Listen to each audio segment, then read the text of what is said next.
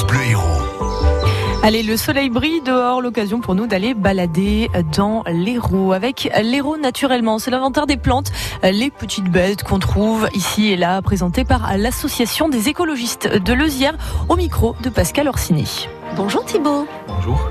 Alors euh, venons-en à ce qui s'approche le plus de nous maintenant, c'est ces petites boules rouges fort sympathiques. Le hou, il n'est pas très loin. Tout à fait. Le hou, on a toujours l'impression que c'est une plante du nord de la France, euh, de Bretagne, des contrées assez humides. C'est vrai qu'il a une influence plutôt atlantique. Mais on en trouve euh, dans nos forêts euh, et même parfois en garrigue. Le vrai grand hou avec les feuilles luisantes, les feuilles piquantes et les petites boules rouges pour les, les femelles puisque c'est un arbre qui est comme nous. Il y a des individus mâles et il y a des individus femelles. On le reconnaît comment?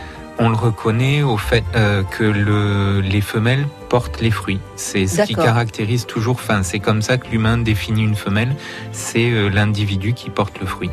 Et donc le hou, en latin, il s'appelle ilex. Et ilex, on retrouve dans le nom latin de notre chêne vert, c'est aussi, on retrouve cette racine puisque le chêne vert, c'est Quercus ilex. Et en fait, c'est le chêne à feuilles de houx. D'accord. Voilà.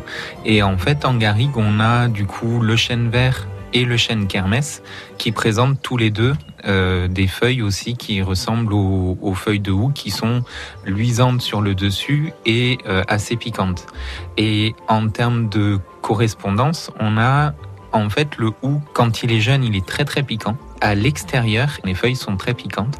Et les feuilles de l'intérieur ou les feuilles du haut de l'arbre ne sont plus du tout piquantes, elles sont complètement lisses.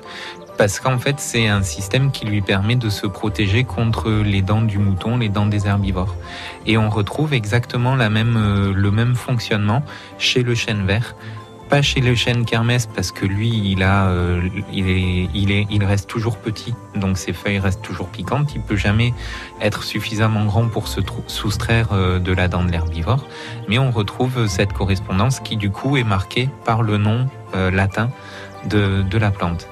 Et en garrigue, on a aussi le petit hou, qui lui est le fragon, qui est une, une plante de la famille de l'asperge et que, qui fait étonnamment une grosse boule rouge au milieu d'une feuille. C'est pour ça d'ailleurs qu'on l'appelle petit hou parce que il est très vert, très luisant et avec une grosse boule rouge et on peut s'en servir pour décorer de la même manière. Euh, par contre, le fait qu'il fasse sa grosse boule rouge au milieu d'une feuille, pour les botanistes, ça a été très étonnant parce que c'est pas du tout le schéma classique.